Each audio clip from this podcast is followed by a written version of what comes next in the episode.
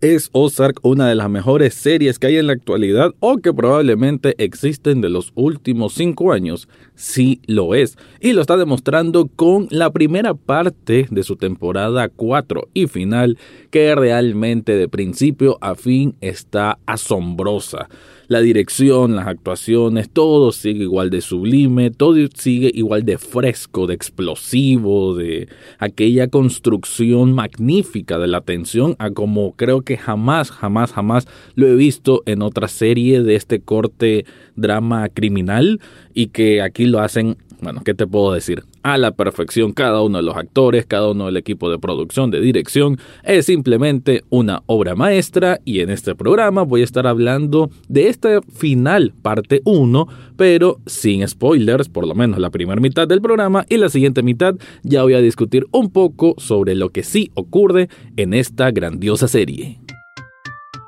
Análisis cinéfilo y seriéfilo de la actualidad esto y más en el podcast Echados Viendo Tele. Esta es una producción desde Nicaragua de Rafael Lechado.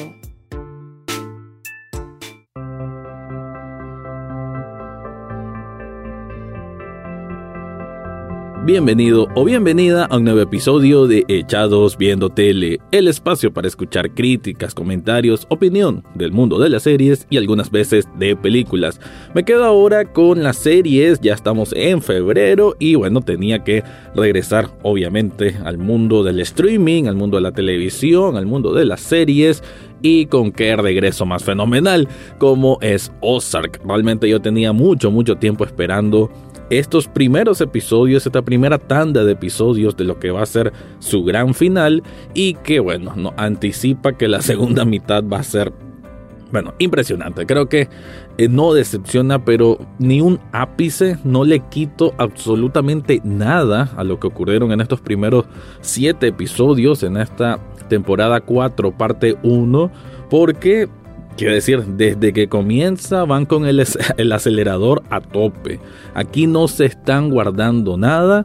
Aquí van directo a lo que ya conocemos de Ozark, pero también creo que dándole incluso hasta, hasta más sabor, ¿no? Más sazón. Esto lleva un ritmo más apresurado. Aquí la familia Bird la vamos a ver enfrentada a situaciones cada vez más peligrosa. Sí, lo que habíamos visto en las primeras tres temporadas de esta familia que está vinculada a un cartel del narcotráfico y que tiene que lavar dinero para ellos y que bueno, a lo largo de estas tres temporadas hemos visto cómo eh, obviamente a raíz de que Marty Bird, que es el cabecilla, la que lava dinero, tiene que convencer a su familia de que bueno, que esa es su realidad y que tienen que cumplir con ese mundo criminal.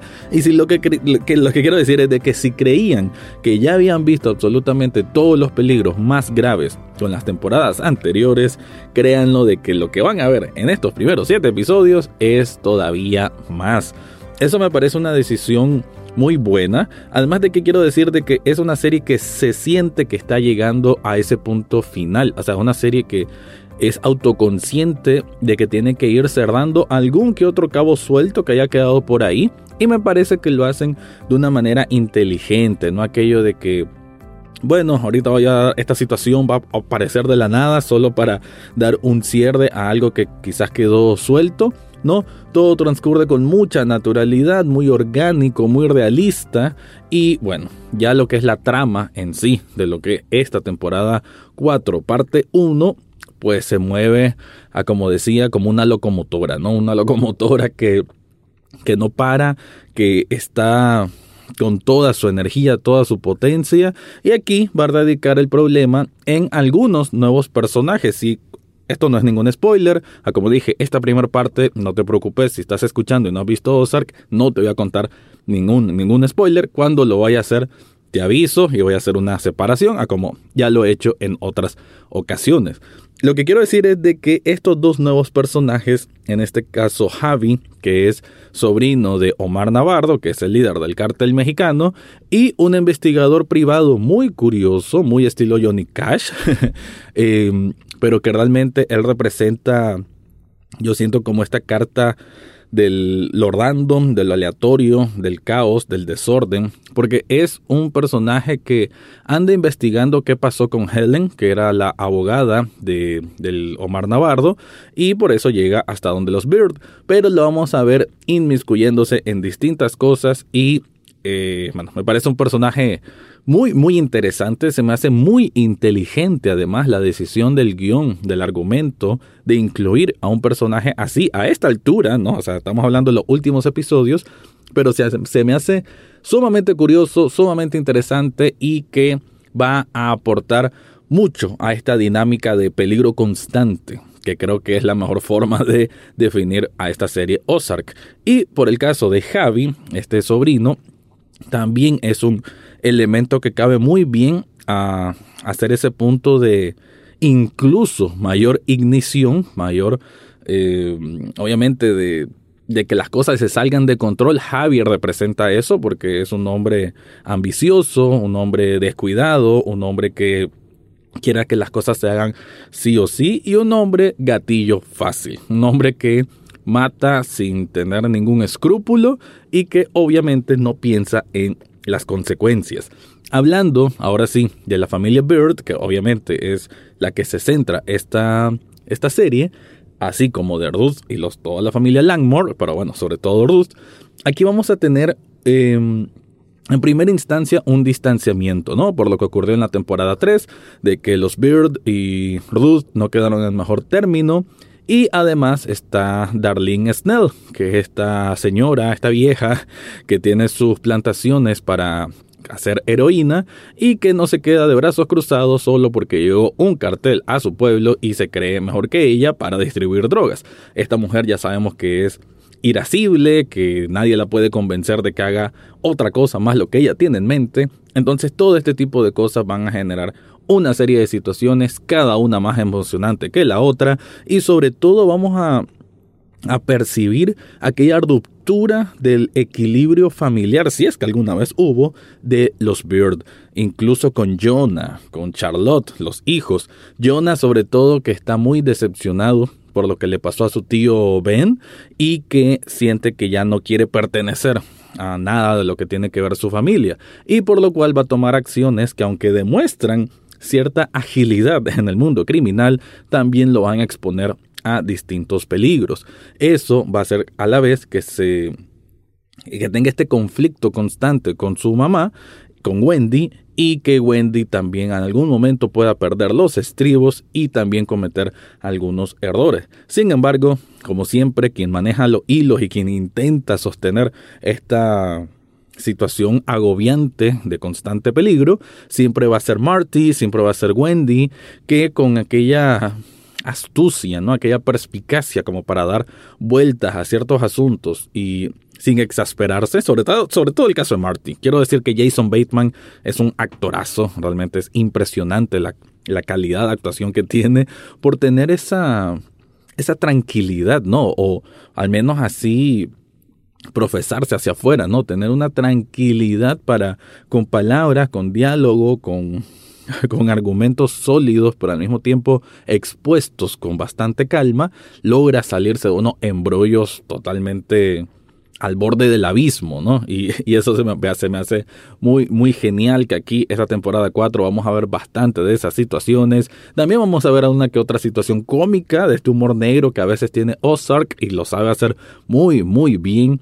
¿Y qué les puedo decir? O sea, realmente estoy fascinado. Son siete episodios que están para maratonearse, aunque, aunque eh, ya he llegado al punto, al convencimiento propio, aquí ya en este 2022, de que lo ideal para mí de este tipo de series tan grandes que merecen estar en un museo como lo mejor de la televisión de, en décadas, deberían hacerse semanal. Creo que pierden un poco profundidad de discusión cuando es todo en una sola maratón, cuando todo se presenta en una sola tanda, claro que eso depende del usuario, ¿no? Si lo va a consumir uno al día, uno a la semana o todo de un solo, pero el hecho de que lo presenten eh, todos los episodios ya disponibles, para mí le resta un poco, porque eh, la discusión o el estar hablando, haciendo estas críticas, como que tienen menos tiempo de, de vigencia. Y no es justo porque estamos ante una de las mejores series en general, ante una de las mejores series que se han hecho en la televisión.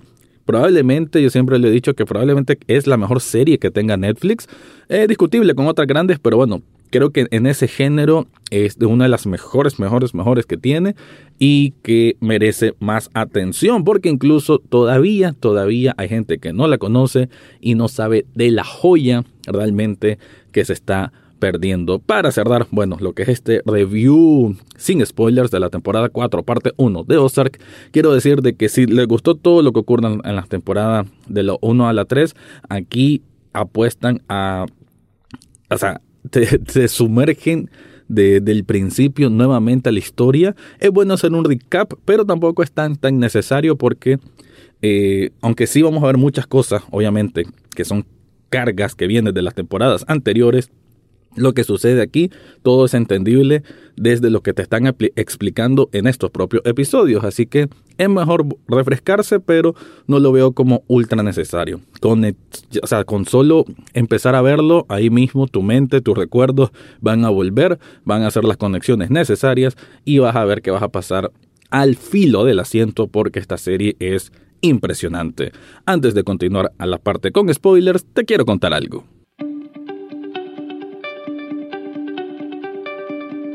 Si estás buscando una camiseta personalizada, ya sea con el nombre de una banda de rock, con el nombre de una serie o de una película, yo te recomiendo Subli Shop Nicaragua. Esta tienda de sublimación no solamente tiene camisetas, también tienen cojines, artículos para celulares y muchas, muchas cosas más.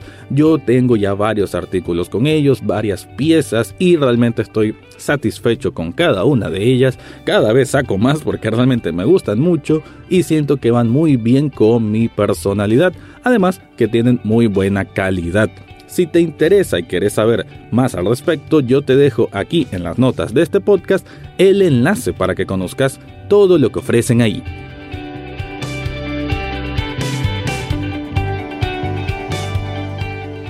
Casi siempre mis análisis son sin spoilers, pero bueno, quiero discutir un poco al respecto porque, bueno, e-, es tan fascinante que es difícil no hacerlo, ¿no?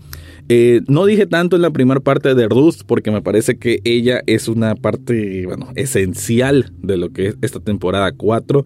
Nuevamente, esta actriz Julia Garner nos muestra qué calidad de actriz es es increíble. Probablemente vuelva a ganar un Emmy. Ella ya tiene dos premios Emmy, imagínense, por esta serie. Así que no es poca cosa. Y creo que puede repetir un tercero, porque aquí nuevamente la vamos a ver en varias encrucijadas. Ella va a estar trabajando con Darlene, pero para proteger a su primo Wyatt, que en una relación un poco extraña, pero él es novio de Darlene, aunque haya, qué sé yo, unos 40 o 50 años de diferencia. Y, y ella está con Darlene porque bueno, en primera instancia no quiere saber nada de los Beard, sobre todo de Wendy, por lo que le hicieron a Ben. Si recuerdan, Ben y Ruth tenían una relación y Wendy fue prácticamente quien vendió a Ben porque era un peligro por sus problemas mm, mentales, podemos decir, su inestabilidad emocional y por eso prácticamente lo vendió al cartel para que lo mataran. Y eso simplemente no lo perdona Ruth, obviamente, ¿quién lo perdonaría? Y se empieza a trabajar con Darlene, aunque eso genere obstáculos para los propios Beard y para el propio cartel eh, mexicano.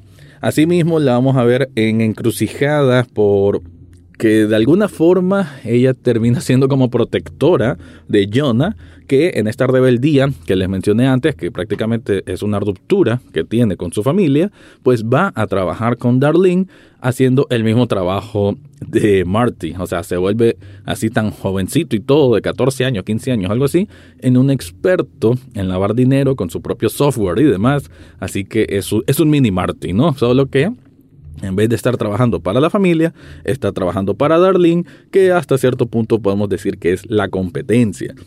Por otro lado, también tenemos em, el lado del FBI, que se me hace muy, muy curioso y muy certero. Me parece que ya hablando de los episodios finales, ¿no? Las decisiones con respecto a Navarro, esa bueno, esos engaños que se generan desde el propio FBI, de, lo, de las altas esferas del FBI, de la otra agente del FBI, esa mm, esas diferencias ¿no? que hay, esa disyuntiva que lleva a, que toda la negociación se, se caiga, por lo menos por un momento. Sí, me hizo muy, muy tensionante, muy interesante. También quiero decir lo de Javi, que buena actuación de este actor mexicano, no recuerdo ahorita el nombre, pero se me hace una muy, muy buena actuación.